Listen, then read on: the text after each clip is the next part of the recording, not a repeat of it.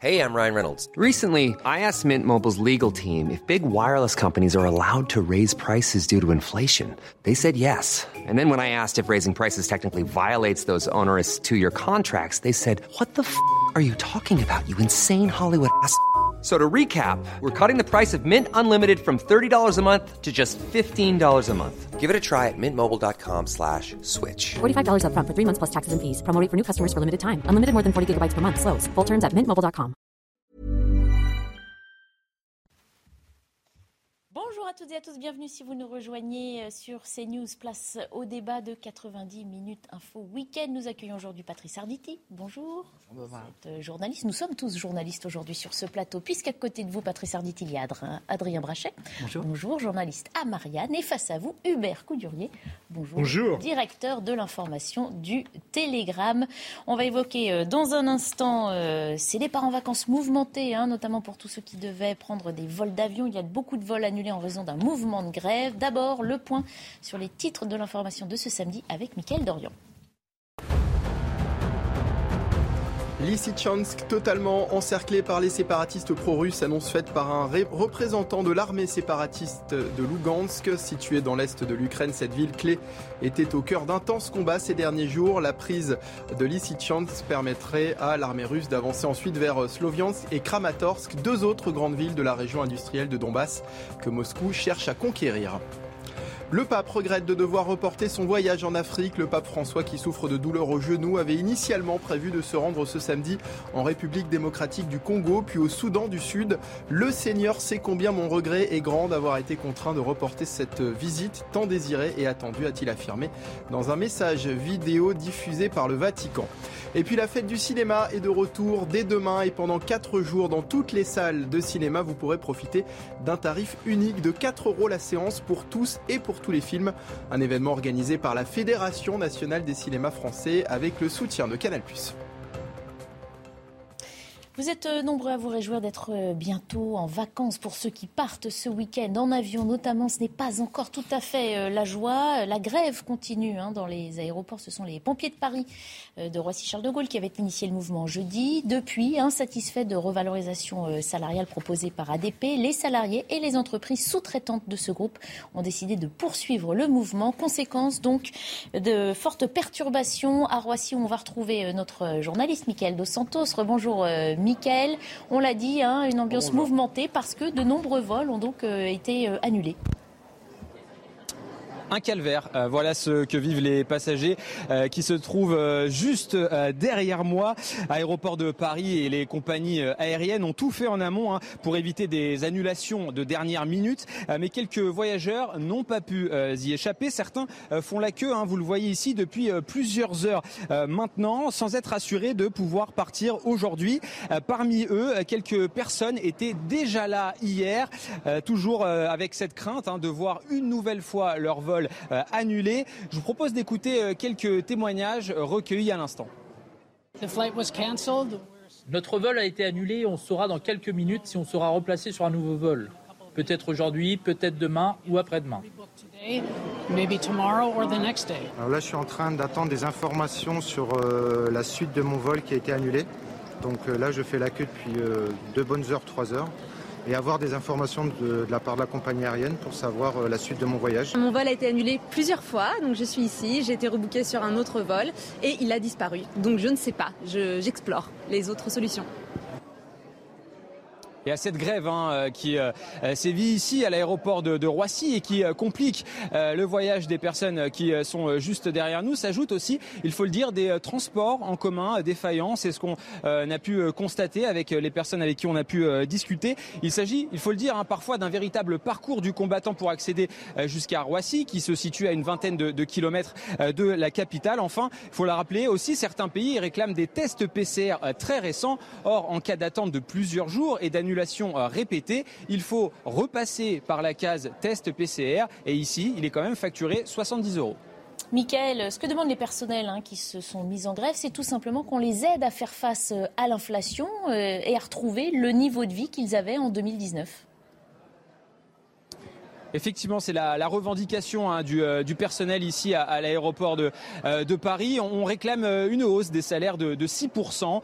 pour l'instant, la, direction d'aéroport de Paris ne proposerait qu'une hausse de 4% des salaires au vu de, l'inflation. pour le moment, ça discute hein, entre les, syndicats, le personnel et la direction d'aéroport de Paris. Aujourd'hui, aucune table ronde n'est prévue. C'est ce que nous a assuré la direction d'aéroport de Paris. Une chose est sûre, les syndicats, eux, ont d'ores et déjà annoncé euh, qu'ils ont déposé euh, des préavis euh, de grève pour le week-end prochain et le, week-end suivant. Merci beaucoup, Michael De Santos. Merci également. Alors, le Strat qui vous accompagne, on devrait connaître en fin d'après-midi hein, des précisions quant aux prévisions de trafic prévues pour la journée de demain. On l'a entendu, Bercoudurier, au cœur du sujet, il y a cette baisse du pouvoir d'achat, la hausse de l'inflation. on comprend les revendications des grévistes, mais finalement, c'est dur en ce moment pour l'ensemble des Français. Donc, se mettre en grève aussi au moment où certains partent en vacances, c'est oublié que pour certains de ces voyageurs-là aussi, la situation est aussi compliquée. C'est lamentable. Cette compagnie, vraiment, euh, je ne sais pas où ça va s'arrêter.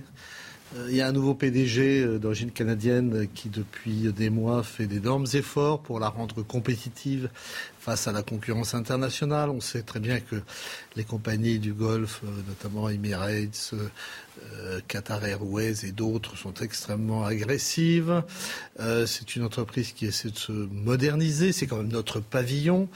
c'est une entreprise où les salaires sont assez élevés. Alors bon, évidemment, on parle toujours des pilotes, mais il n'y a, pas que, et en l'occurrence, c'est plus global hein, comme revendication. Euh, c'est une compagnie qui a touché, je crois, une quinzaine de milliards pendant la crise sanitaire. Euh, et là, je dirais qu'on fait tout pour la plomber. C'est-à-dire qu'un jour, elle va finir par disparaître. Je ne suis pas sûr que la nomination de Mme Parly, il change grand-chose. Hein. Elle vient du ministère de la Défense où elle avait l'habitude d'être obéie. Là, ça va être plus compliqué. Donc moi j'ai beaucoup de tristesse quand je vois la manière dont les choses se passent à Air France, euh, sans parler des débordements par le passé.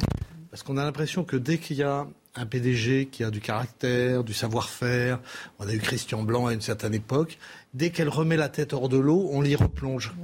Et je veux dire, euh, Marc Andelveld, que vous connaissez, de Marianne, a fait un excellent livre sur la France euh, en perte d'influence dans le monde. Mhm. Euh, on, passe notre temps à parler du pouvoir d'achat. C'est vrai que c'est un problème, mais ce n'est pas seulement un problème en France. Mhm.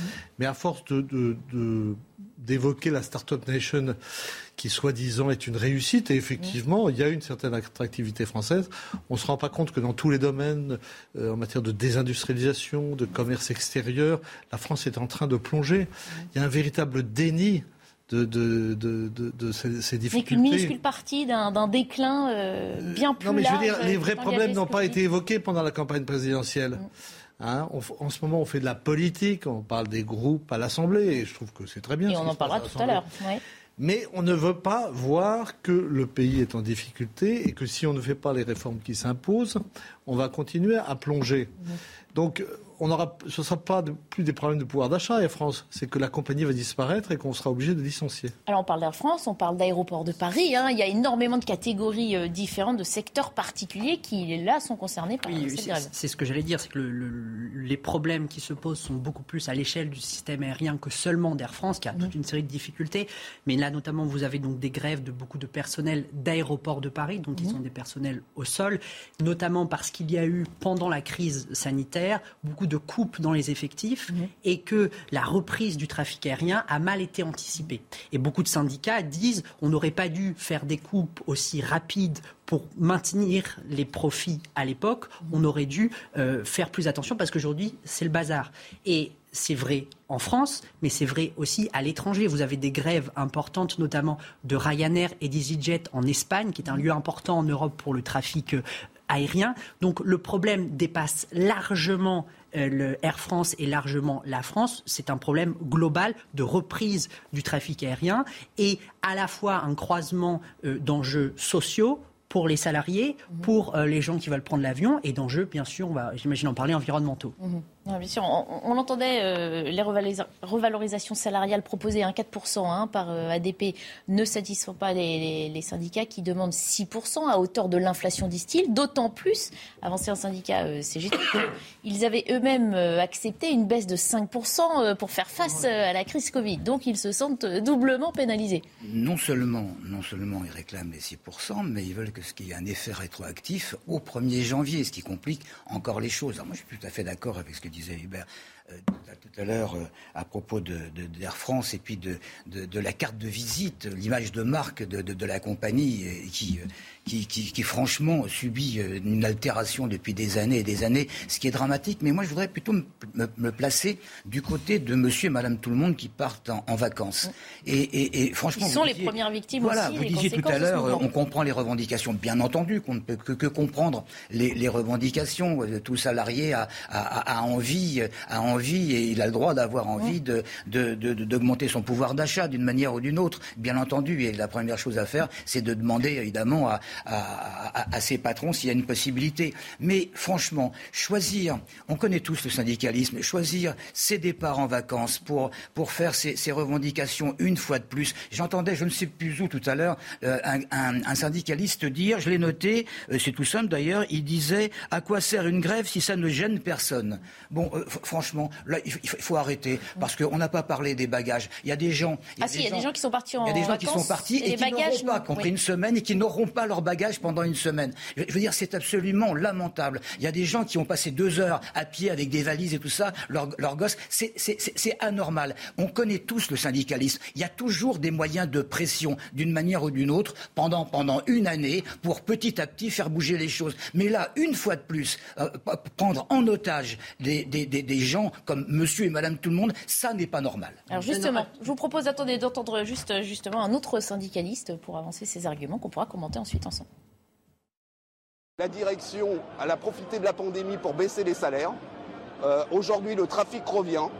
Euh, il n'y a plus aucun problème. Elle a supprimé des milliers, euh, des milliers d'emplois, hein, 1150 à l'aéroport de Paris. On, fonctionne à flux tendu. Et par ailleurs, ils refusent d'augmenter les salaires, ou en tout cas, ils nous donnent des augmentations de salaires qui sont ridicules par rapport aux baisses qu'ils ont engendrées. Voilà, on a demandé à ce que les, les salaires augmentent parce que venir au travail, ça devient compliqué. Pour ceux qui ont des salaires euh, comme nos patrons qui ont des gros salaires, donc euh, l'inflation, ils ne le sentent pas. Et pour un petit salarié un peu modeste, euh, une augmentation de gasoil qui a presque doublé aujourd'hui, c'est compliqué de venir au travail.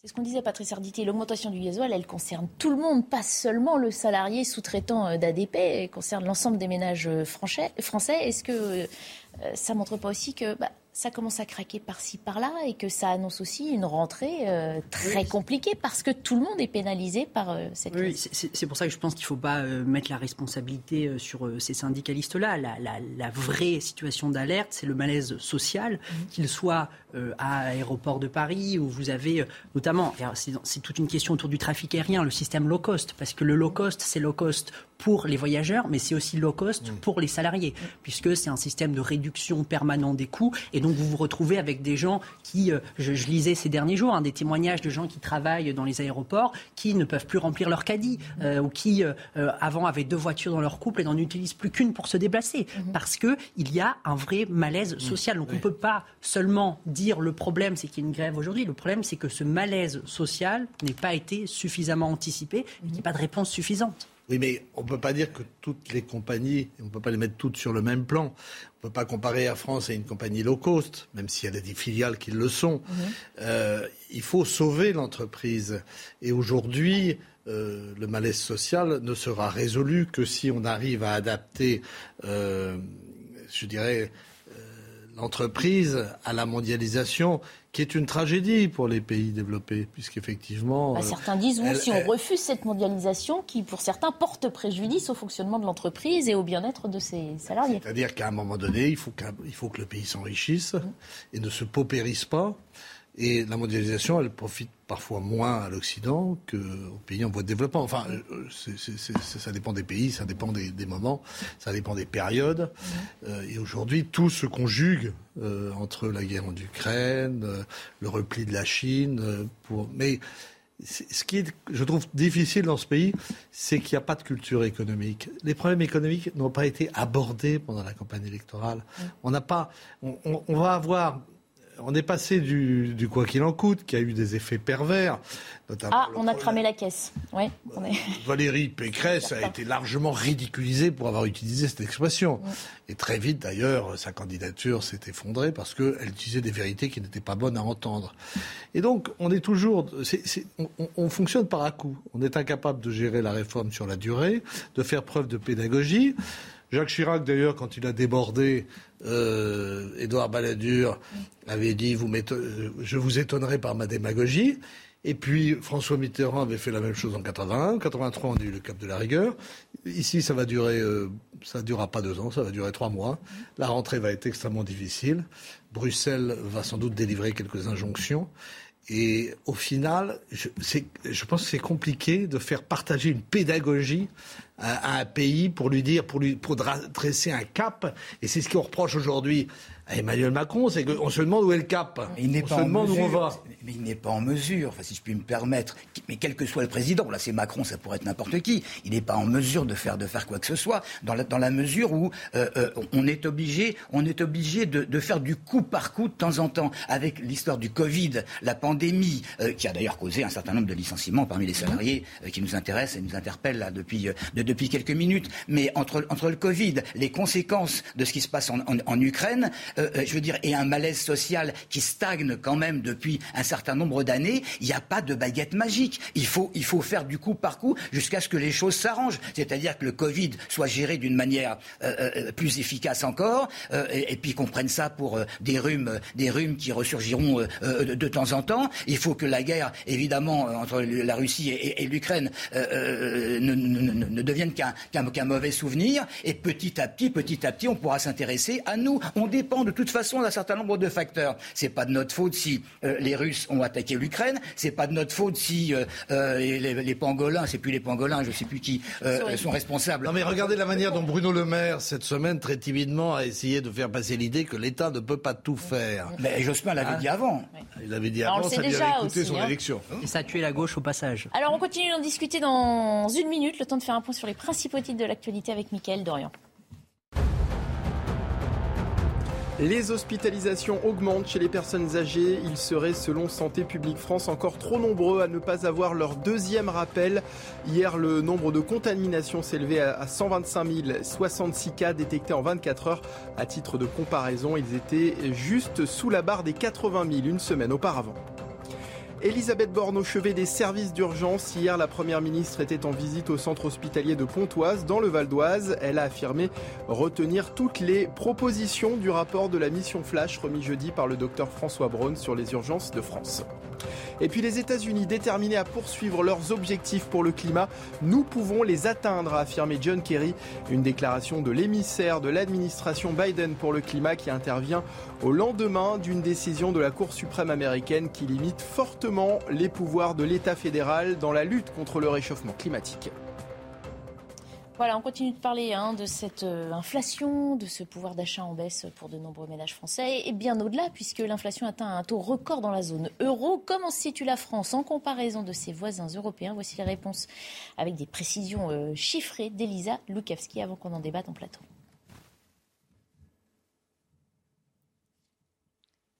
Alors, non, on ne peut pas voir ça tout de suite, euh, puisqu'on nous annonce un chiffre euh, en France inférieur à ce qui se passe chez les euh, voisins. Ah, ça y est, tout est prêt. La technique nous suit. Elle est là, plateau d'Elisa Lukavski, donc.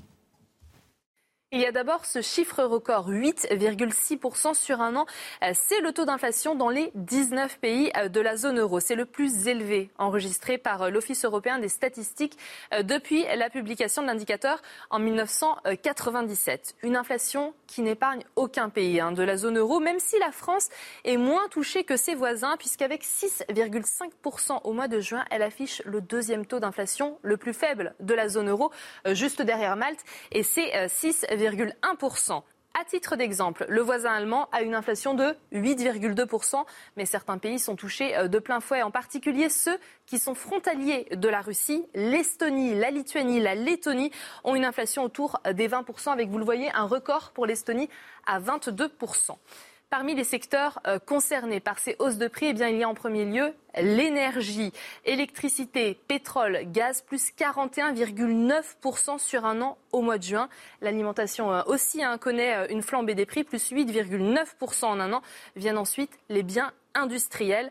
Vous le voyez, hein, l'inflation euh, de la zone euro, elle est très au-dessus de l'objectif fixé par la Banque centrale européenne d'un niveau proche de 2%.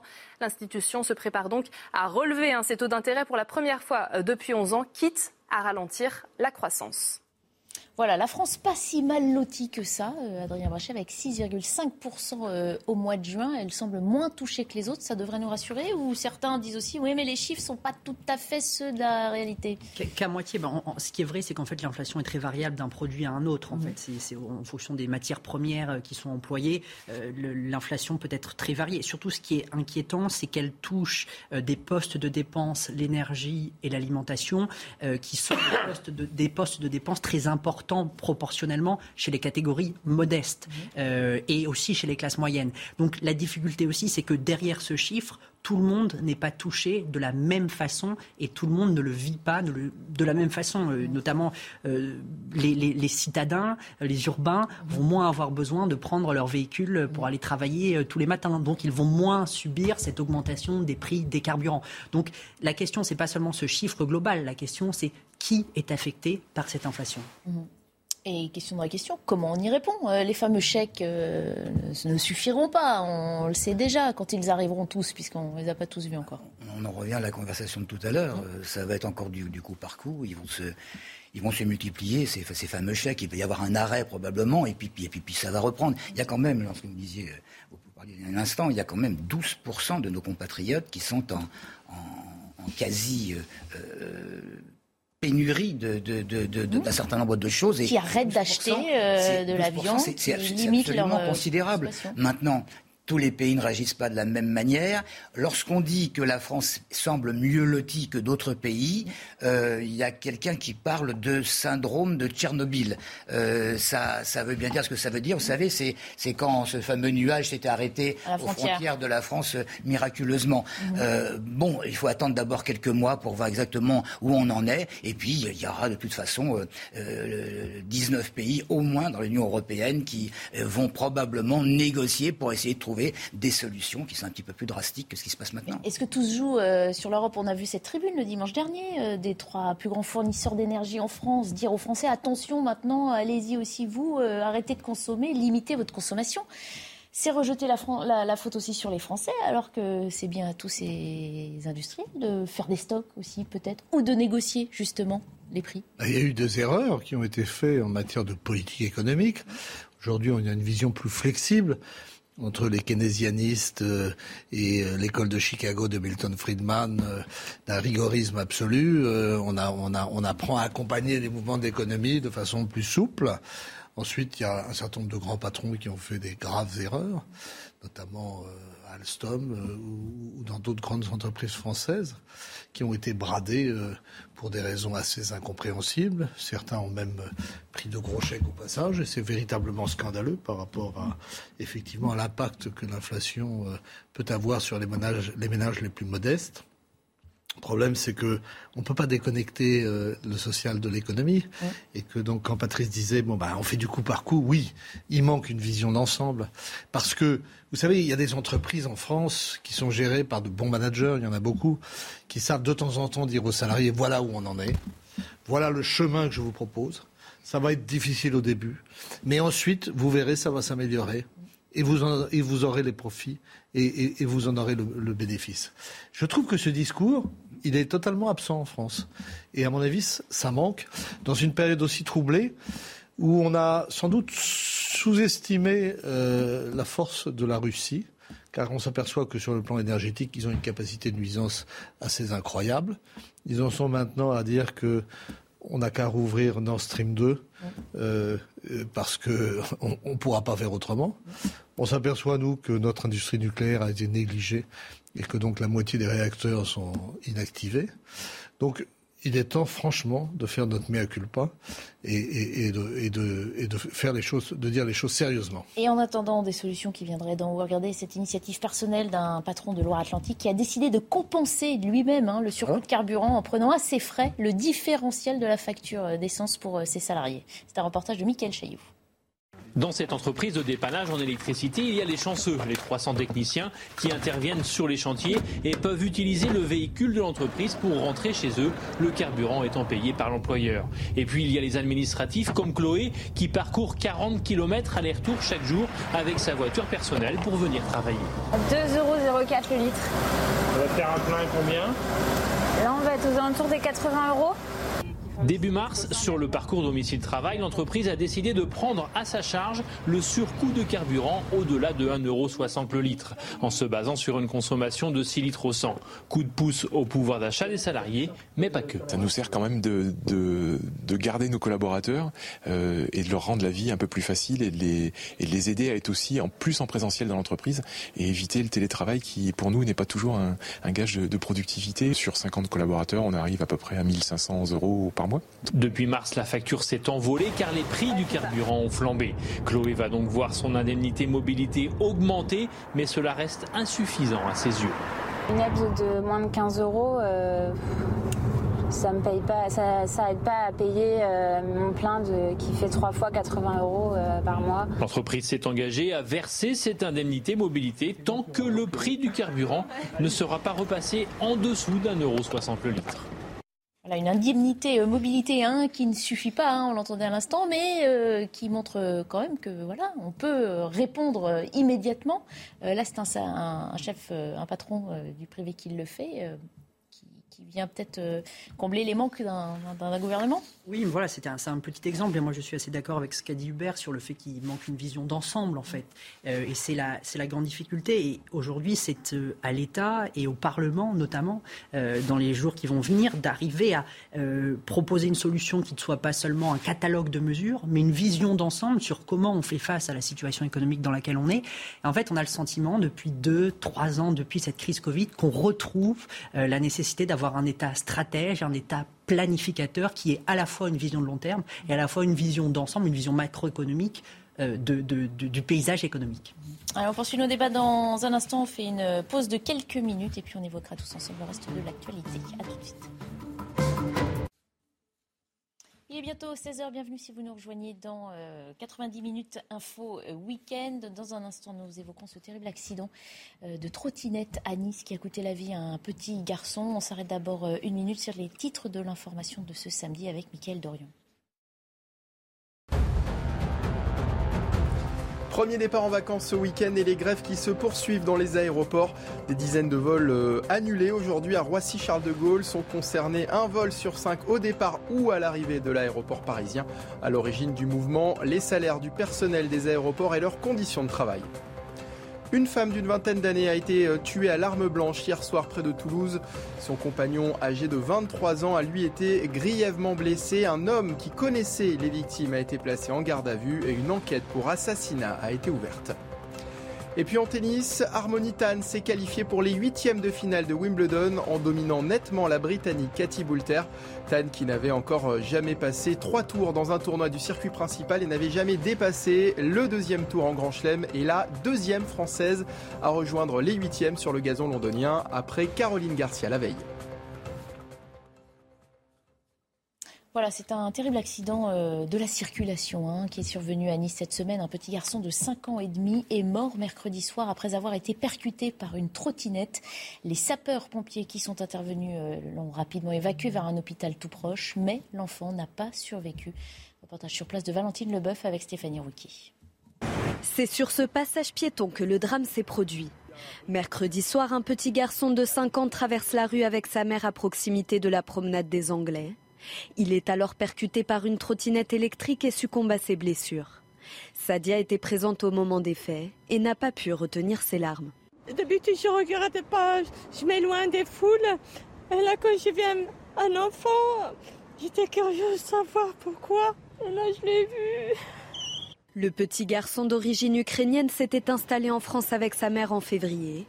Ils avaient tous les deux fui la guerre. Les habitants ont une pensée pour la famille de la victime. Je me suis senti très très mal parce que voilà, moi aussi j'ai des enfants et quand tu écoutes ça, ça te fait mal au cœur. Tout engin qui ne dépasse pas 25 km/h peut rouler sur une piste cyclable, c'est la loi. Mais pour le maire de la ville, ce n'est pas un endroit approprié pour les trottinettes électriques. Ce sont des engins à moteur. Les pistes cyclables, c'est fait pour qu'il y ait euh, un, être humain qui fasse un, effort physique pour se déplacer. Il n'y a qu'à immatriculer les trottinettes et qu'elles roulent avec leur assurance sur euh, les voies réservées à la circulation automobile. Le conducteur de la trottinette a été placé en garde à vue. Âgé d'une quarantaine d'années, il roulait à une vitesse excessive selon les premiers éléments de l'enquête. Voilà, je voulais vous soumettre aussi les réactions sur Twitter du maire de Nice qu'on vient d'entendre dans, ce sujet, Christian Estrosi, euh, qui réagissait. Regardez, nous étudions toutes les solutions possibles pour euh, éviter ces drames. Feu de circulation sur piste cyclable, arrêté municipal sur espace piéton. Nous continuerons de mener des opérations de contrôle, mais le législateur doit nous donner les moyens de sanctionner. Il poursuit euh, par ailleurs, contrairement aux autres grandes villes, je me suis toujours opposé aux trottinettes en libre service, mesurant les dangers et les problèmes que pouvaient soulever ce type de pratique. Aujourd'hui, il faut aller plus loin en créant une loi qui oblige à l'immatriculation de ces engins. De ces engins pardon. On va évidemment évoquer euh, toutes ces thématiques. On va d'abord donner la parole à François Bersani. Bonjour, merci de faire partie de notre plateau d'invités aujourd'hui. Vous êtes euh, porte-parole unité SGP euh, Police d'Île-de-France. On est dans une ville là dont le maire avait avait-on envie de dire pris conscience aussi des dangers, avait pris euh, des décisions, notamment arrêter, euh, euh, interdire ces trottinettes privées, pas la circulation hein, de trottinettes de, particuliers. Mais malgré tout ça, le drame n'a pas pu être évité. Il dit qu'il manque une législation. Vous êtes d'accord avec ce point de vue? Non, Barbara, je ne suis pas d'accord avec cette tentation après chaque fait divers de vouloir légiférer. Euh, on a déjà du mal à faire euh, appliquer euh, les lois actuelles pour tous les modes de mobilité. je rappellerai quand même que beaucoup d'hommes ou femmes politiques ont voulu à, tout craint développer les mobilités dites douces, mobilités douces comme le vélo, comme la trottinette. Et puis on s'aperçoit aujourd'hui, eh bien c'est un peu comme dans, la chaîne alimentaire. auparavant, les conducteurs de véhicules étaient la proie des poids lourds. Ensuite, les deux roues étaient la proie des véhicules. Et puis on s'aperçoit aujourd'hui qu'avec tous ces flux de circulation. Aujourd'hui, ce sont les piétons en bout de chaîne qui deviennent euh, la proie euh, de tous les autres types de locomotion vouloir euh, épaissir le millefeuille législatif, en fait, euh, ça n'apporterait pas beaucoup de, de, bienfaits parce que d'abord, euh, les policiers, que ce soit nationaux ou municipaux ou gendarmes, ont déjà suffisamment à faire avec l'application du code de la route. Donc, ils n'auraient pas les moyens, de toute façon, en personnel, de d'être derrière chaque cycliste, chaque trottinettiste. Le, le, problème, c'est un problème d'éducation au partage de la voirie. Euh, on est dans un, dans un monde avec des, véhicules très différents les uns des autres. Et c'est, euh, je pense, c'est plus dans la sphère scolaire et dans la sphère euh, civique qu'il faut faire passer ce message, à savoir partager l'espace public. Oui, on est tous d'accord. Ce fameux vivre ensemble, hein, qu'on soit à pied, en voiture, en trottinette, en roller, que sais-je encore. Mais ce que vous nous dites, c'est que finalement, on ne change rien, on ne donne pas plus de règles et finalement, ça reste cette jungle urbaine que notre rue, nos rues sont devenues alors euh, cette jungle urbaine, oui, on peut la, dénoncer. Euh, il y a beaucoup hein, d'accidents de piétons, enfin de, morts de piétons euh, chaque année. Il y a également des morts de, cyclistes. Le, problème, on le sait tous, c'est qu'il n'y a pas de carrosserie autour de ces modes de, mobilité, donc ils sont la proie des autres, véhicules. Maintenant, ce, conducteur de trottinettiste, il va être poursuivi, il va être poursuivi pénalement pour cet homicide involontaire. C'est souvent qualifié comme ça on tue quelqu'un avec un véhicule, quel que soit le, véhicule. Donc l'arsenal législatif euh, pour punir, il existe. Après, pour prévenir euh, euh, la, collision entre un piéton sur un passage piéton, comme c'était le cas, un passage protégé, et puis un trottinettiste, j'ai envie de vous dire, c'est dramatique cet accident. Il y, a, en plus toute cette médiatisation autour de la qualité de la victime, un, enfant ukrainien. mais aujourd'hui, tous les jours, on a des piétons qui sont tués ponctuées, y compris sur des passages piétons. Je, crains que vouloir rajouter une nouvelle loi ne règle pas le, problème. On vous a entendu, François Bersani. Vous restez connecté avec nous. Hein. Vous pouvez évidemment intervenir dans, le débat qu'on ouvre sur ce plateau. il est question donc de casques ou pas à rendre obligatoire pour les usagers, de plaques d'immatriculation aussi pour pouvoir tracer un peu. On précise que dans ce cas, effectivement, l'usager de trottinette n'a pas pris la fuite, hein, qu'il est resté aussi. Mhm. On, essaie de, détailler un petit peu les, circonstances. Messieurs, comment peut-on... Euh, j'ai trouvé cette intervention euh, de ce syndicaliste policier remarquable, parce qu'il dit tout, en fait. Vous savez, quand j'ai démarré ma carrière de journaliste, euh, on disait... un chien qui mord un homme, ce n'est pas une information. Un homme qui mord un chien, c'est une information. Aujourd'hui, le moindre fait divers est médiatisé. C'est dramatique, la mort d'un enfant. C'est atroce. Et, à commencer pour les parents. Mais imaginez aussi le nombre d'enfants ukrainiens qui, qui, meurent en Ukraine. Vrai qu'on n'a pas précisé, cet enfant vient d'une famille qui a fui, euh, qui est arrivée en France un mois après la dramatique, doublement dramatique. On, ne sait pas le nombre d'enfants ukrainiens qui meurent tous les jours en Ukraine parce qu'on n'a pas les images. Donc aujourd'hui, il y a une instrumentalisation des faits divers à travers... Euh, euh, bon, qu'est-ce qu'on peut dire exactement? Bon, que on est tous agacés quand on vit à Paris, c'est notre cas, de voir des trottinettes, euh, des vélos, euh, des voitures passer dans tous les sens et qu'il faut être deux fois plus vigilant que par le passé. Comme, les, cyclistes peuvent être extrêmement agacés par le nombre de voitures qui ne font pas attention à. Oui, mais on a l'impression que c'est quand même eux qui font le moins attention. Enfin, bon, ça c'est un débat. non, mais on est justement dans ce thème, le vivre ensemble. On n'est pas là pour pointer du doigt une catégorie. il a raison plus on fait des lois, moins on les applique. Donc on ne fait rien. C'est ça. Et on ne protège pas plus tous ces usagers, qui soient à pied euh, ou en roue. Le risque zéro n'existe pas. Je, veux dire, on peut pas. Enfin, je sais pas. Euh, il y a sûrement des mesures à prendre. Le maire a raison parce qu'en plus il y a un problème de pouvoir municipal par rapport au pouvoir de l'État. Qui définit quoi hein mm. Oui, peut-être qu'au-delà de, la question de la législation, la question c'est aussi la question de l'urbanisme et comme vous le disiez, du partage de l'espace. Avec mhm. la transition euh, écologique, les villes sont en train de changer et donc la question n'est pas seulement celle de savoir telle ou telle régulation, c'est aussi comment on partage l'espace et comment on fait cohabiter des gens qui ont des véhicules différents. Et ça, il faut faire euh, plancher là-dessus des. Ah, ce serait normalement à ces gens-là de, bien partager l'espace, mais on l'a tous constaté sur les trottoirs. Euh, ça roule sur les tout trottoirs. Le monde en fait doit, jouer, doit jouer le jeu mais personne ne le fait. De, on ne respecte pas les feux rouges, on est sur les trottoirs. fondé du partage, justement, parce qu'on n'y comprend absolument rien. Non, mais c'est pour ça qu'il faut, il faut un partage intelligent. Patrice pardon, c'est pas qu'on n'y comprend rien, c'est qu'on n'applique pas les, les règles voilà. tous Notamment, euh, ce que, si j'ai bien, cru, si j'ai bien euh, compris, je crois qu'il y avait des problèmes de signalisation, par exemple, sur la promenade des Anglais. Donc, en effet, il y a un manque de clarté sur euh, ce partage de l'espace, sur quel C'est une question de vitesse dans cette voie cyclable. C'est un engin électrique dans une piste cyclable ou une piste cyclable où on n'est pas censé aller au-delà de 25 km/h. Si on roule plus vite, voilà, c'est ce que. Si on regarde les chiffres quand même, 21 morts 21 morts, donc des, conducteurs, hein, bien, entendu, en, 21, 9 entre guillemets simplement en, 20, 6000 fractures parmi les, mmh. conducteurs de trottinettes euh, sur Lyon, Paris, euh, euh, Marseille. Je ne sais combien de blessés ailleurs, puisque lorsqu'ils tamponnent... 3000 morts sur la route. Bien, bien entendu. Je veux dire, mais il y a des gens qui prennent leur voiture et qui n'ont pas d'assurance. Mmh. On a beau légiférer, eh ben, ils ne prendront pas d'assurance quand même. Je veux dire, c'est, je, je, je pas vous en revenez à ce que nous disait François Bersani tout à l'heure. C'est finalement à chacun euh, d'être responsable et, euh, d'être assuré, de porter un casque aussi. François Bersani, c'est ce que vous dites Le casque, par exemple, protège l'utilisateur, on va dire. Euh, après, il y a le code de la route qu'on pourrait aussi imposer à tous ceux qui se trouveraient sur la voie publique. Oui, après, il y a aussi... En, oui, Barbara. Euh, alors là, en l'occurrence, en plus, la, victime, elle, était piétonne. Alors, euh, et bien sur un passage piéton. Voilà. Est-ce qu'un jour on finira par euh, imposer aux piétons aussi de s'arnacher et de, et de se protéger pour éviter tous les autres modes de mobilité? Après, il est vrai qu'au niveau prévention, on peut faire mieux. Aujourd'hui, dans les établissements scolaires jusqu'à bac ou bac plus 2, il y a très peu euh, d'ateliers de, sécurité routière obligatoires pour euh, les élèves. Ça se fait souvent en, primaire, euh, sur les écoles primaires élémentaires.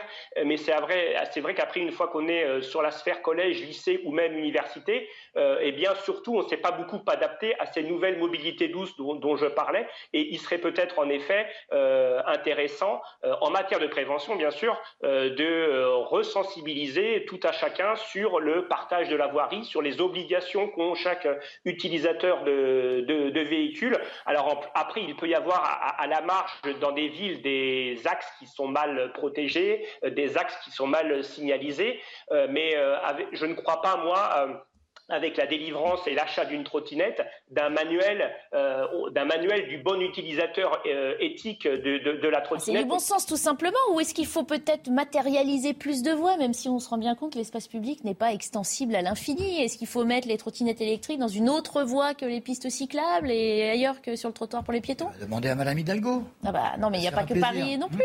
Mmh. Mmh. Vous avez aussi après le problème de puissance de cet engin. Au début, quand les premières trottinettes sont arrivées euh, sur le marché, euh, je vous rappelle qu'il fallait euh, faire fonctionner ses jambes et il fallait pousser sur les trottinettes. Et puis, par confort et commodité, sont arrivées les, trottinettes électriques. En fait, on, paye, on paye un peu le, concours l'épine en matière de mode de, circulation. Et donc, c'est vrai que adapter en permanence l'espace public à des nouvelles, des nouvelles inventions se poseront euh, le problème, bien sûr, des, voitures, autonomes, euh, qui euh, également vont certainement un jour poser des, soucis. Donc, je, ne sais pas jusqu'à quand, en fait, l'espace public pourrait être adapté aux, inventions successives en matière de, de, mode de circulation. J'aimerais, Barbara, vous annoncer des mesures qui résolveraient tous ces contentieux de la route mais euh, je, vais, vous décevoir cet après-midi. Rappelons quand même que la sécurité routière a extraordinairement progressé en France depuis 15-20 ans, qu'on est passé de 18 000 morts par an à 3 000, et que donc quand on prend des mesures, on arrive à des résultats. Simplement, euh, euh, on, vit aujourd'hui dans des mondes qui parfois, sont en train de se s'entrechoquer on voit ce qui se passe en, Ukraine, avec aucun respect de la vie humaine, et un dictateur fou qui balance ses missiles du matin au soir, et le souci que nous avons en France, et c'est pour ça que la France est un pays formidable, de la vie humaine, on voit qu'il y a deux mondes qui coexistent et qui sont totalement étrangers. Est-ce que vous avez déjà vu un policier arrêter euh, deux gamins sur une trottinette? Oui, la semaine dernière, dimanche ah bah, dernier. Ah bah, vous avez trouvé le policier qui, a, osé, parce que les bah, On peut peut-être demander à François Bersani. François Bersani, interpellez-vous des usagers de ces nouvelles mobilités et pour les verbaliser quand elles sont en tort alors Barbara, on est toujours euh, dans l'écueil de la capacité, on va dire, la capacité en, pas les moyens, de faire respecter euh, euh, depuis plusieurs semaines, plusieurs mois, plusieurs années la priorité donnée à la lutte contre les rodéos. Alors on, va peut-être bientôt avoir des rodéos en trottinette, mais c'est vrai qu'on on a une charge missionnelle qui est déjà très importante au niveau de la police nationale ou de la gendarmerie. donc c'est vrai que sur les mobilités dites douces, il y a moins de contrôle et il y a moins de, il y a moins de, de sévérité en effet, parce qu'on estimait que ces engins ne se déplaçaient pas suffisamment vite euh, pour créer parfois un, risque de, danger. Maintenant, en effet, on a des trottinettes qui sont débridées et qui dépassent les 20 km/h. Là, c'est un, vrai problème. Mais ce genre de, ce genre de fait, malheureusement, on le découvre après l'accident, quand on est en présence d'un engin qui manifestement euh, ne respecte pas euh, les règles en matière de mise sur le, marché. Maintenant, faire des opérations communication avec le ministère sur des contrôles de trottinettes, ça restera de la com. Euh, après, euh, euh, s'il y a des conduites sur la voie publique qui sont dangereuses par des trottinettes, c'est déjà le cas. Nous, on nous a déjà rapporté des conduites sur autoroute de nuit par des, des conducteurs de trottinettes sur la voie la plus à gauche. Inutile de vous dire que la police sait sévir dans, dans ce cas-là. Maintenant, être derrière chaque euh, chaque euh, propriétaire de, de, trottinette, vous comprendrez bien euh, que ça va être compliqué, Barbara. On le comprend. Merci beaucoup en tout cas François Bersani d'avoir été en direct avec nous. Je rappelle, vous êtes porte-parole unité SGP Police d'Île-de-France. C'est vrai qu'on parle de ces mobilités douces qui n'ont de douce que, que le nom, hein, parce qu'au quotidien, ça devient ou agressif ou dramatique. C'est vrai, non mais c'est pour ça. C'est complètement antinomique. C'est fait pour apaiser les esprits mais parfois la réalité et la violence de la vie. On l'a tous constaté sur les ça, oui, dans le réel. Ça donne lieu à des, euh, à des altercations. Il y a quand même intérêt à légiférer d'une manière ou d'une autre. Je reprends mon exemple des, des deux gamins qu'on voit, on, on, voit se, multiplier sur les trottinettes euh, dans, les grandes villes notamment. Je suis désolé, mais ils ne risquent absolument rien en, dehors du, du, rappel à l'ordre. Je ne sais pas moi s'il y avait obligation de coup de fil aux parents ou voir s'il y a récidive, euh, petits petits travaux d'intérêt général. Peut-être que ça servirait à. Je veux dire, on, est tous habitués. Et on entend ce policier nous dire, on n'a pas les moyens, on n'est pas assez pour faire ça. Il faut que ça, il évite, faut que ça évite ce genre de drame, comme celui qui s'est passé euh, avec ce malheureux petit. 16h15, on s'arrête une minute sur les titres de l'information avec Mickaël Dorian et on poursuit nos débats euh, juste après. On parlera euh, de ce remaniement à venir que nous attendons. Une manifestation pour défendre le droit à l'avortement a lieu cet après-midi à Paris. Elle vise à faire inscrire dans la Constitution française le droit à l'interruption volontaire de grossesse. Un rassemblement qui intervient suite à la décision aux États-Unis de révoquer ce droit. 27 personnes sont actuellement portées disparues après un naufrage en mer de Chine méridionale. Leur navire qui se trouvait à près de 300 km au sud-ouest de Hong Kong euh, s'est brisé en deux après avoir été pris par un typhon. Les secours ont été notifiés vers 7h25 heure locale et ont été dépêchés sur place. Et puis peinture ou paillettes sur le visage, drapeau arc-en-ciel à foison, la marche des fiertés a bel et bien fait son retour à Londres ce samedi. Ce premier défilé depuis le début de la pandémie rend hommage à la première marche des fiertés organisée au Royaume-Uni il y a 50 ans. Plusieurs artistes dont la chanteuse Ava Max ou la gagnante de l'Eurovision 2018 Neta doivent se produire pour célébrer ce que les organisateurs qualifient d'événement le plus grand et le plus inclusif de l'histoire. Allez, nous entamons cette page politique puisque nous sommes à la veille d'une semaine politique cruciale en vue de la constitution d'un nouveau gouvernement. On sait qu'Elisabeth Borne a hautement consulté hein, la semaine dernière qu'elle devrait donc faire une nouvelle proposition euh, au chef de l'État. Il y a en tout cas ceux dont on est sûr qu'ils vont partir. Hein. Ce sont notamment les ministres battus aux élections euh, législatives. Regardez, il s'agit de Brigitte Bourguignon, la ministre de la Santé, d'Amélie de Montchalin, ministre de la Transition écologique, Justine Bénin, ministre de la Mer, et puis euh, Yael Braun-Pivet, euh, évidemment, ministre des Outre-mer, qui, elle, voilà, a changé, même pas de portefeuille, hein, carrément de, métier, puisqu'elle a pris la, présidence de l'Assemblée nationale. Il y a des incertains, question sur Damien Abad ou sur Chrysoula Zakharopoulou, secrétaire d'État chargé du développement. Tous deux sont sous le coup de plainte pour viol. Qu'est-ce que vous attendez de ce gouvernement? On nous a parlé d'un gouvernement d'action, hein, mais elle commence quand euh, l'action Moi, j'ai une, idée très précise de ce que je veux de ce gouvernement. Allez. Je veux un gouvernement de techniciens à l'italienne, comme à l'époque où Mario Monti a été président du Conseil, qui soit capable de résoudre des problèmes et pas forcément de faire de la politique. Laissons la politique au chef de l'État. La politique n'est pas résoudre des problèmes alors. Non, bien sûr que non. La politique, c'est de la communication. La politique, c'est ce, ce que fait le chef de l'État. C'est à la Tony Blair, c'est de la triangulation. C'est, il est comme Justine Trudeau. Ce sont des hommes qui sont là pour l'image. La politique étrangère aussi. Bon, vous avez vu le documentaire euh, sur euh, suscité d'ailleurs pas mal de commentaires euh, sur sa présidence européenne, qui a d'ailleurs été saluée. Ils sont aussi jugés sur ce qu'ils laissent dans le pays euh, à la fin de leur mandat. on a besoin de techniciens qui fassent le boulot, qui entrent dans le détail et qui ne sont pas pollués en permanence par des, des débats politiciens. Mhm. Et, et, d'ailleurs, les Français commencent à s'en rendre compte, car les sondages remontent pour Mme Borne. Ah, ils sont finalement, en train de, la technocrate, ils sont en train de dire qu'ils mais voilà, ils sont en train de dire que finalement, ils souhaitent qu'elle reste. On connaît les dossiers, c'est pas plus mal. Et, que, et puis, vous savez, c'est une femme. Euh, je ne veux pas dire que ça va être une, la nouvelle Thatcher française, hein, parce qu'effectivement, c'est plus d'actualité. Mais elle, a du caractère, elle est résiliente, et elle sait négocier toute chose que ne saura pas faire euh, Emmanuel Macron, qui a l'habitude d'être obéi et qui n'est pas beaucoup dans la transaction. Ça va, ça, ça va l'ennuyer profondément, ça. Tandis que elle, on sera peut-être surpris.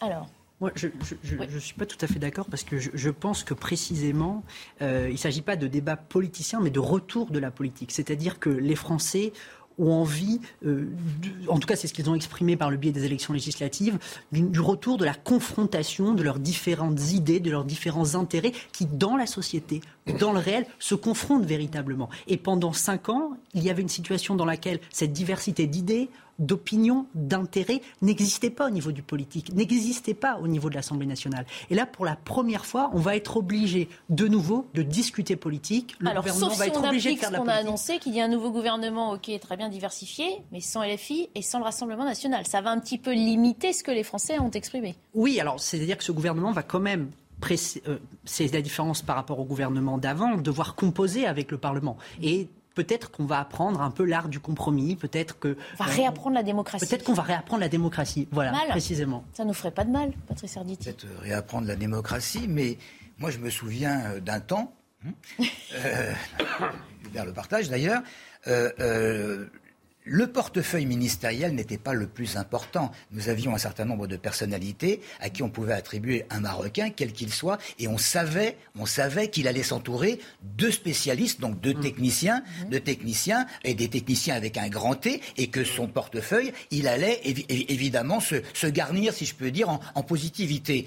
Euh, maintenant, avec la défiance qu'il y a euh, envers, envers tous les politiques, on, on est en train de se dire peut-être que des techniciens uniquement. Moi, je suis désolé, alors prenons, prenons par exemple M. Véran. Il est médecin, il avait, il avait la santé. Euh, euh, on parle en ce moment, entre guillemets, du professeur Juvin. Juvin peut-être pour lui, succéder à, à, la santé. Euh, c'est un, un, technicien puisqu'il est, il est, il est, professeur, mais il est également politique puisque on, se souvient alors, quand même. pas la même définition du technicien. Quand Hubert Couturier dit le technicien, c'est le technicien des dossiers. C'est pas là votre professeur Juvin. Il est, plus issu. C'est un technicien dans le cambouis. Ben oui, mais c'est un, technicien aussi. C'est quelqu'un qui sait de, quoi il parle. Ah. Je veux dire, il n'est pas passé. Enfin, il passerait pas de, l'agriculture, comme ça se faisait avant, à, la santé. Mhm. Ça se faisait avant, et personne et personne ne disait rien parce que on était persuadé que les équipes, les cabinets allaient se former d'une manière euh, euh, euh, formidable et que, et que, et que le ministre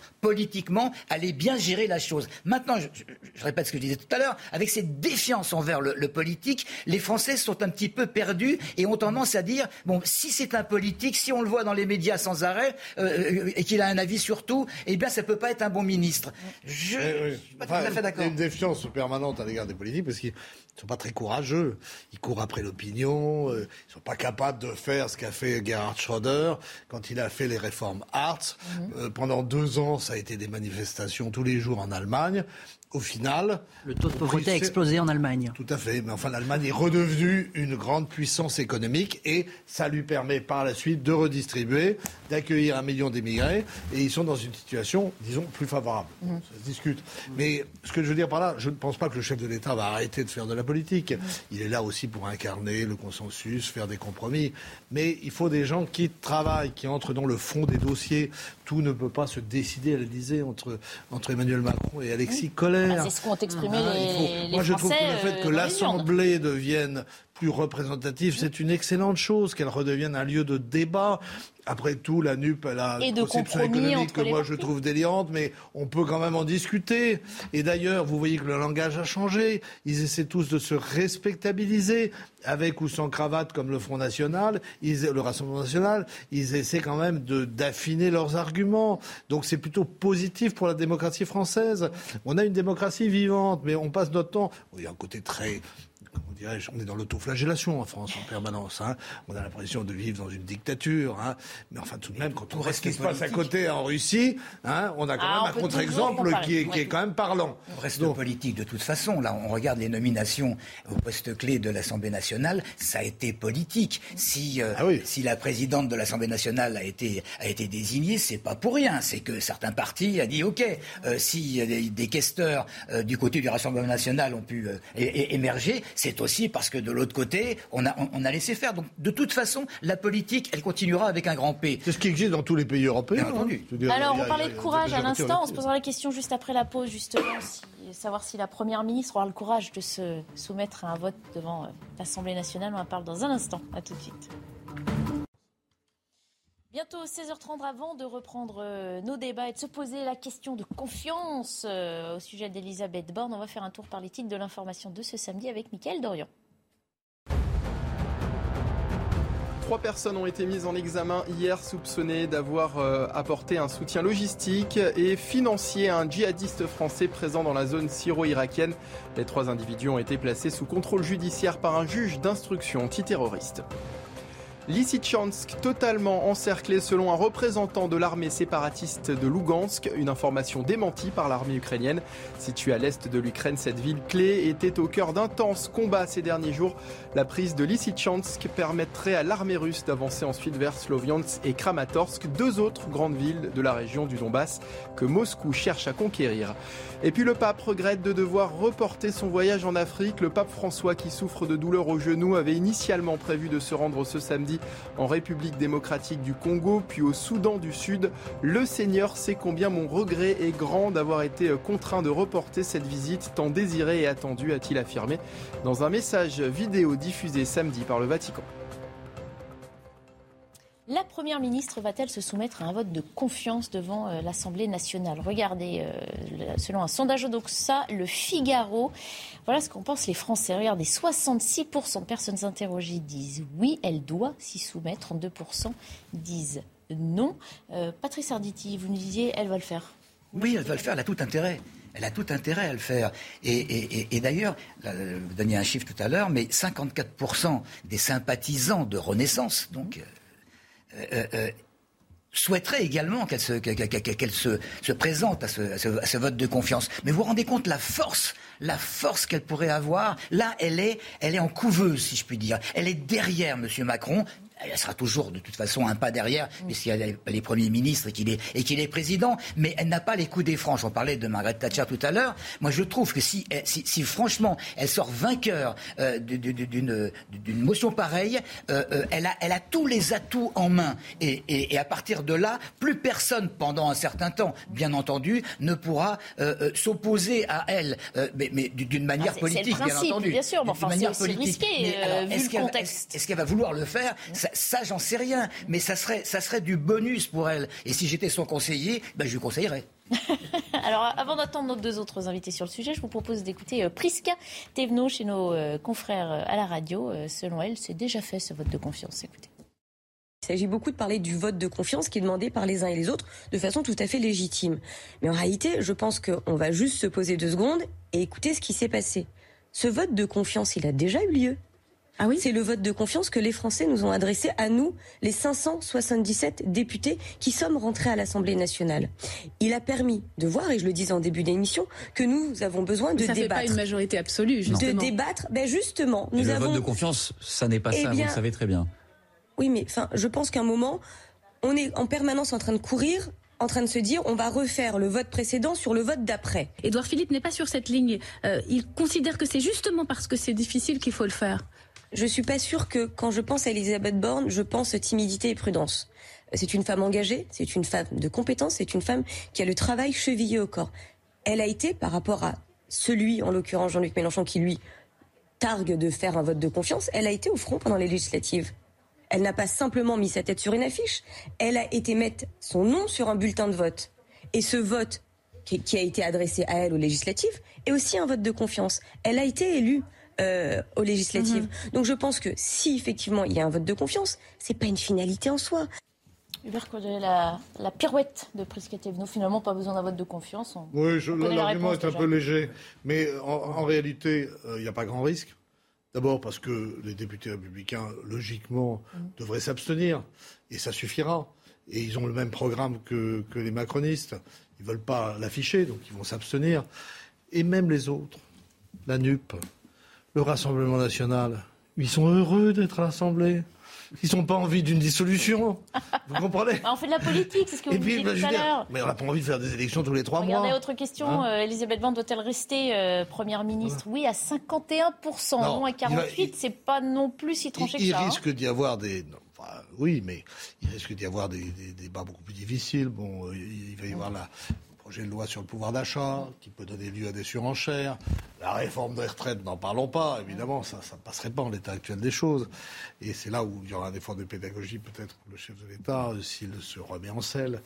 Mais là, franchement, c'est un vote d'investiture, c'est lui donner une chance, lui donner sa chance de voir c'est redonner du souffle aussi à ce début de second quinquennat pour Emmanuel Macron. Oui, je suis assez d'accord avec ce qui a été dit. Je pense qu'elle a intérêt, elle a tout intérêt à se soumettre à ce vote de confiance, qui en plus redonnera à un gouvernement et à une majorité en ce moment très affaiblie, redonnera une force en cas de, de, de, de victoire. Donc elle, elle y a vraiment intérêt.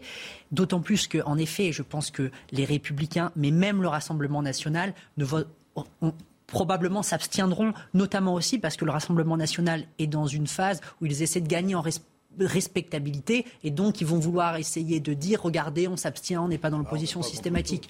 donc je pense que Elisabeth Borne a plutôt intérêt à passer par ce vote de confiance même vis-à-vis du message aussi qu'ont envoyé les Français qui ont dit bon voilà on veut euh, un parlement qui contrôle plus l'exécutif, qui contrôle plus le gouvernement.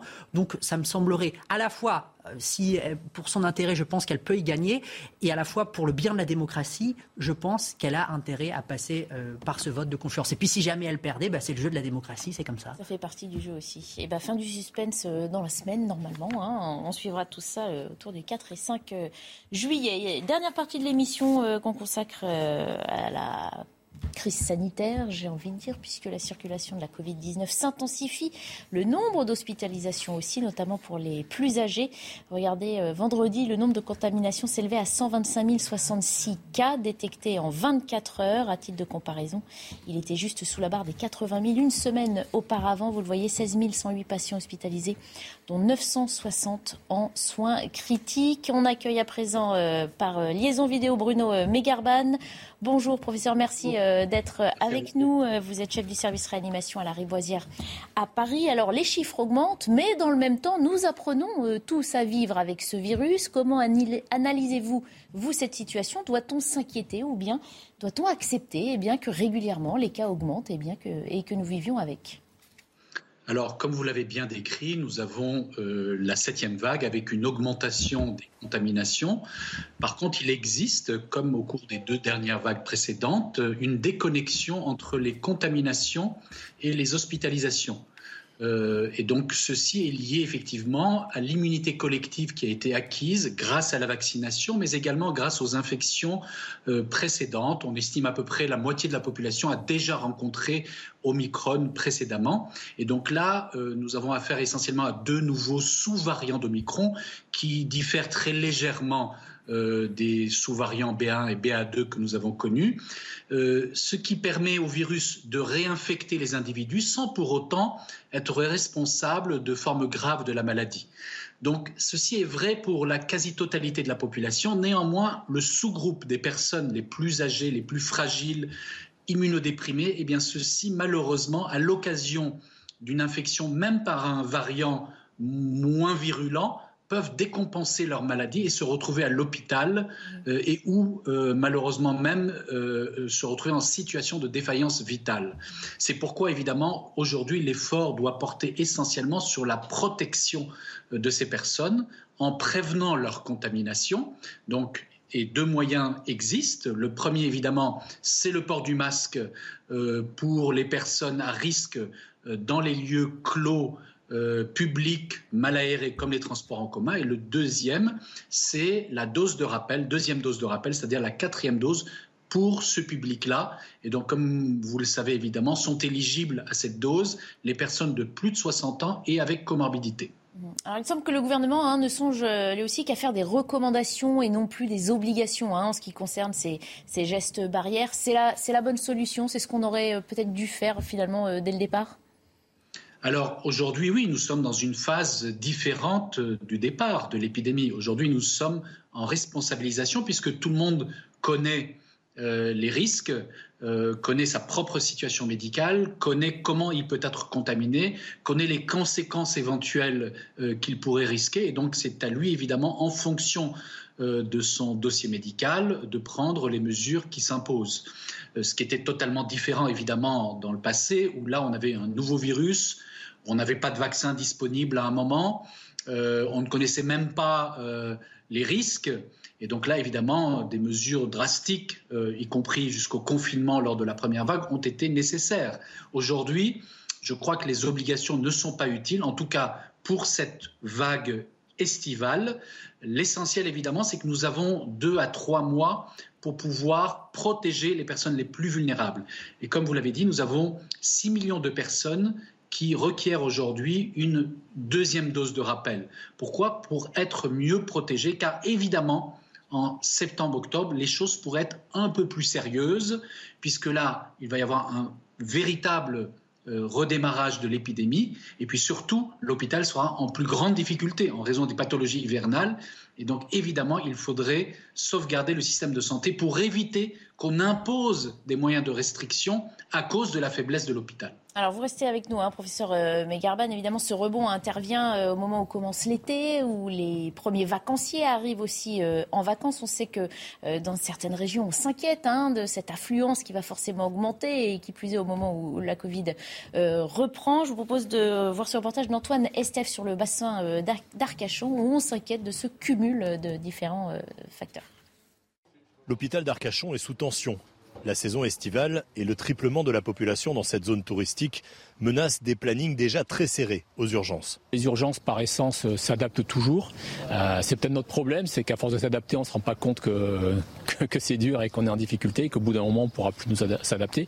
Mais, euh, mais, voilà, pour l'instant, de toute façon, on répond à la demande, mais c'est vrai que ce ça se fait dans la douleur. La grande interrogation, c'est cette vague de Covid-19 qui arrive. On ne connaît pas encore ses conséquences sur les arrêts de travail des personnels et sur l'afflux de malades.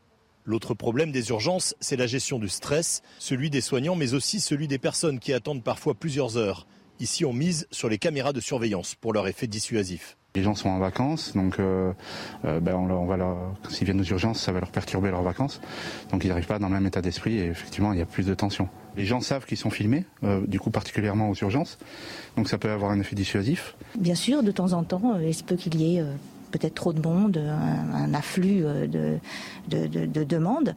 Il faut arrêter d'accuser, il faut essayer de comprendre, il faut surtout être se respecter les uns les autres. Pour absorber la surcharge de travail estivale, l'hôpital compte sur le renfort de deux médecins de ville chaque jour.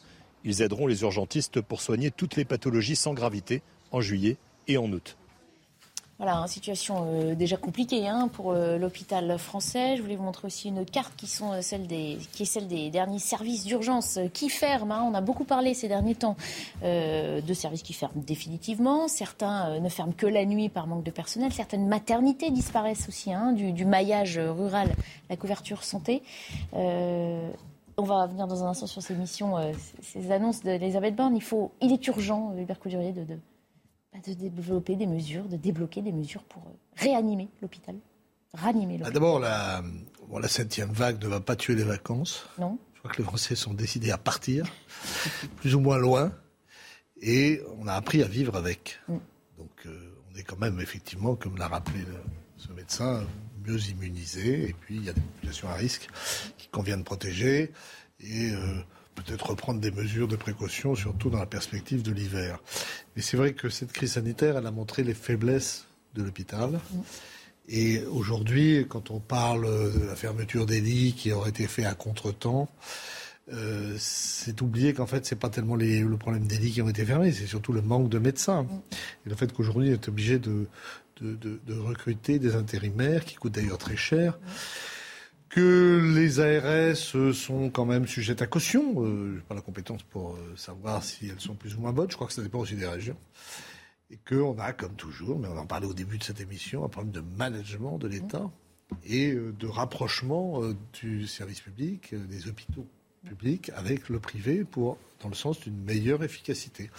Donc les mesures d'urgence qui sont prises, je pense qu'elles le sont dans le bon sens et euh, visiblement, le Premier ministre, euh, la Première ministre a décidé de ne pas barguigner. Euh, ensuite, bah, c'est comme le reste. Hein. il y a un problème de re-engineering, pour employer un terme savant, de l'appareil d'État, de l'hôpital, pour dresser des perspectives.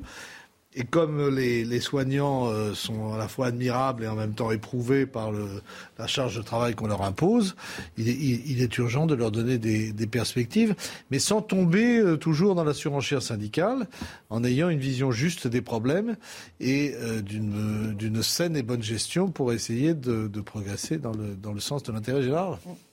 Oui, malheureusement, j'ai le sentiment que le, gouvernement, Elisabeth Borne et cette mission flash prennent le problème par le petit bout de la lorgnette.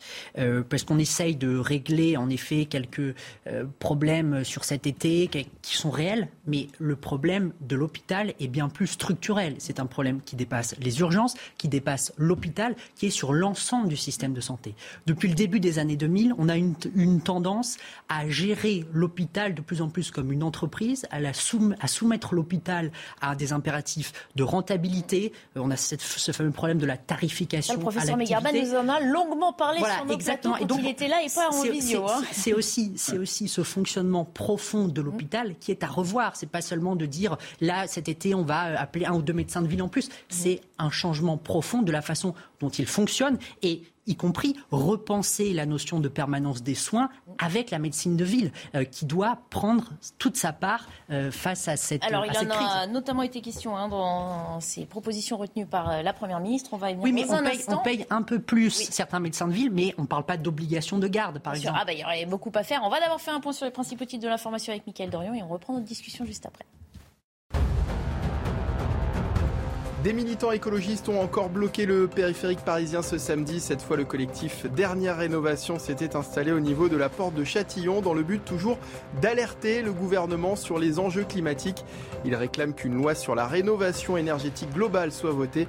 Leurs actions ont été partagées sur les réseaux sociaux. 12 jours de grève supplémentaires pour Ryanair en Espagne. Ce samedi, 10 vols Ryanair ont été annulés et 123 autres retardés.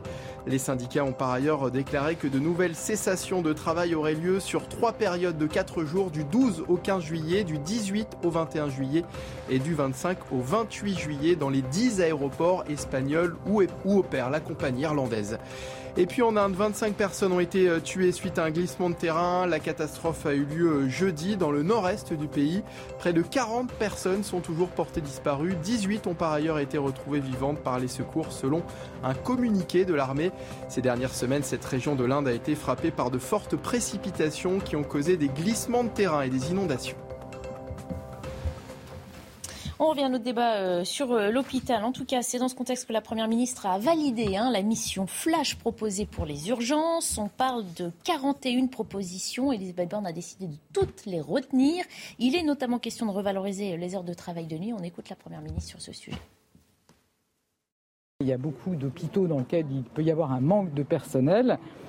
Et c'est aussi lié au fait qu'il peut y avoir des conditions de travail difficiles, euh, notamment pour ceux qui sont amenés à faire des gardes de nuit, à travailler la nuit. On veut encourager et reconnaître ces, conditions euh, difficiles euh, du travail de nuit. Donc pour ça, on va expérimenter pendant trois mois également un complément de rémunération, c'est-à-dire un doublement des majorations pour les personnels soignants et une augmentation de 50% euh, des, de la rémunération pour garde pour euh, les personnels médicaux. Professeur Magarban, vous êtes toujours connecté euh, avec nous. Il était temps d'annoncer ces mesures très concrètes pour revaloriser et essayer de mieux soutenir le personnel soignant, voire, on le sait aussi, hein, d'en attirer du supplémentaire. Oui, vous avez raison, effectivement. Cette, cette, histoire de paye de la nuit était importante car malheureusement, euh, beaucoup de nos personnels soignants euh, quittaient l'hôpital public, attirés par des hôpitaux privés qui payaient trois à quatre fois plus euh, le salaire de nuit ces médecins pour qu'ils puissent maintenir un service ouvert la nuit. Et donc, de fait, dans les hôpitaux, on avait moins de personnel, donc plus de charges de travail sur le personnel restant motivé. Et nous entrions dans, un cercle vicieux, malheureusement, dont on ne voyait pas l'issue. Euh, mais il faut quand même le dire, ça n'est pas qu'un problème uniquement euh, de présence médicale. Dans beaucoup de services, le personnel médical est suffisant. Par contre, c'est un problème surtout de fonctionnement, avec un nombre de lits fermés excessif. On continue à fermer des lits euh, suite à des recommandations de, de l'ARS, du fameux Copermo, dont on a critiqué les décisions, mais sur lesquelles on n'est jamais revenu. Et aujourd'hui, on est dans une situation extrêmement critique dans beaucoup de nuits, nous nous retrouvons sans aucun lit euh, disponible à l'hôpital. Et donc, nous sommes obligés de, soigner des patients sur des brancards, euh, et donc malheureusement dans des conditions peu optimales, avec un personnel soignant totalement démotivé, car il voit évidemment que l'essentiel ce pour lequel il s'est engagé euh, dans la carrière n'est plus respecté. Il est temps évidemment de remettre au centre de la stratégie les objectifs de soins, les besoins de santé de la population et non plus des objectifs purement comptables de volume d'actes. Merci beaucoup, euh, professeur Bruno Beckerban, d'avoir participé à nos débats. Je rappelle que vous êtes chef du service réanimation à l'hôpital La Riboisière à Paris. Euh, Patrice Arditi, on parle de ces mesures. Il est aussi notamment question d'élargir les actes que peuvent faire certains, les kinés, les pharmaciens, par exemple, qui puissent renouveler une ordonnance. Là aussi, c'est très concret. On se dit, mais pourquoi n'a-t-on pas fait ça euh, plus tôt? Certains appellent ça des, mesurettes. Tout ce qui peut améliorer la situation, c'est bon. C'est bon à prendre. Maintenant, c'est vrai qu'il y a de gros problèmes, comme la disparition de je ne sais combien de, de, lits. Là, ça, ça, pas une, ça ne serait pas une mesurette qui serait comblée, euh, si, je puis dire, mais, mais, mais ça se fait pas, ça se fait pas comme ça. Alors, Elisabeth Borne, elle prend le dossier à, à, bras le corps. Euh, il y a ce qu'on peut appeler des mesurettes, mais qui, de toute façon, agrémenteront un certain nombre de choses. Cela dit, d'ores et déjà, on a quand même des gens qui s'y opposent, et qui s'y opposent, comme Patrick Pelou, le, patron des, mmh. des, des, urgences, qui est extrêmement connu euh, médiatiquement, et qui dit euh, ce sont des, pansements sur des jambes de bois, et, et c'est pas possible. On a besoin effectivement de, de lits supplémentaires et pas de et pas d'un standard téléphonique. Vous vous rendez compte? Mettez-vous à la place de parents qui ont un bébé, euh, qui, un bébé malade et qui vont devoir rester au téléphone, en, téléphone et au casque pour savoir s'ils ont l'autorisation d'aller aux urgences. ça, ça serait presque scandaleux. Il nous reste quelques minutes. On va aller retourner faire un tour à Roissy, justement, où on a suivi tout à l'heure hein, ces grèves qui perturbent le départ en vacances de nombreux euh, voyageurs. Michael Dos Santos, vous êtes sur place. La situation s'est-elle améliorée depuis le début de l'après-midi? Oui, effectivement, elle s'est euh, améliorée. C'est une, bonne nouvelle euh, pour les voyageurs ici à Roissy. Alors depuis ce matin, euh, vous avez pu le constater avec les, images qu'on a qu'on vous a montrées. Il y avait de, très très longues files d'attente. Beaucoup de voyageurs se plaignaient effectivement de, plusieurs heures d'attente, de vols parfois retardés, même voire même annulés pour certains. Et là, on a la chance, effectivement, vous pouvez le voir derrière moi, de voir une accalmie. Hein. C'est quand même beaucoup plus calme que tout à l'heure. Et on est avec Anne-Elisabeth qui accompagne elle son, gendre qui part euh, au Caire. on va tout de suite lui, demander effectivement si son vol, le vol de son gendre, euh, est à l'heure. Euh, vous êtes rassuré? Est-ce qu'il part à l'heure ce vol? Oui, oui, il part tout à fait à l'heure. on est rassuré parce qu'avec les grèves, on ne savait pas et puis finalement, il est à l'heure, donc tant mieux. Est-ce que vous avez pu échanger avec, euh, avec la compagnie aérienne? Est-ce qu'on euh, vous a proposé euh, éventuellement des, alternatives, voire même est-ce qu'on vous a donné des indications pour venir aujourd'hui ici à l'aéroport? Bon, En fait, il y aurait eu un souci. Par exemple, le vol il aurait été annulé. On aurait reçu un mail nous disant ben il a annulé. Il y a telle chose mise en place. donc non, non. franchement, Air France, ils sont top pour ça. ils nous préviennent. ils nous préviennent. Il n'y a pas de souci ils vont être contents de, la publicité. effectivement, ils vont être, ils vont être contents effectivement de savoir que tout se passe bien de leur côté. On a euh, noté quelques problèmes au niveau de, l'enregistrement des, bagages. On a pu échanger avec certains passagers. Est-ce que pour vous aussi, c'était très très long euh, au niveau de l'enregistrement? Euh, C'est vrai qu'il y avait la queue, mais ça a été relativement vite.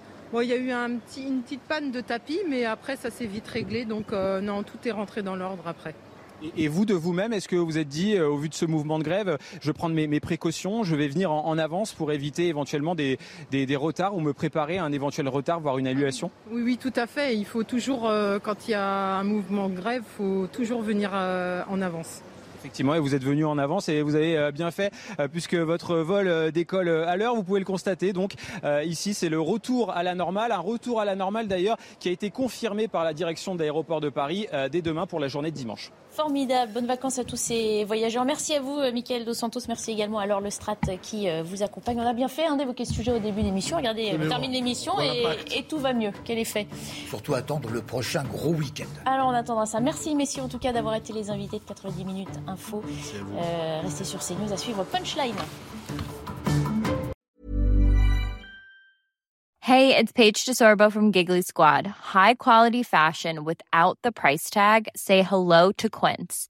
I'm snagging high-end essentials like cozy cashmere sweaters, sleek leather jackets, fine jewelry, and so much more. With Quince being 50 to 80% less than similar brands and they partner with factories that prioritize safe ethical and responsible manufacturing i love that luxury quality within reach. Go to quince.com slash style to get free shipping and 365 day returns on your next order.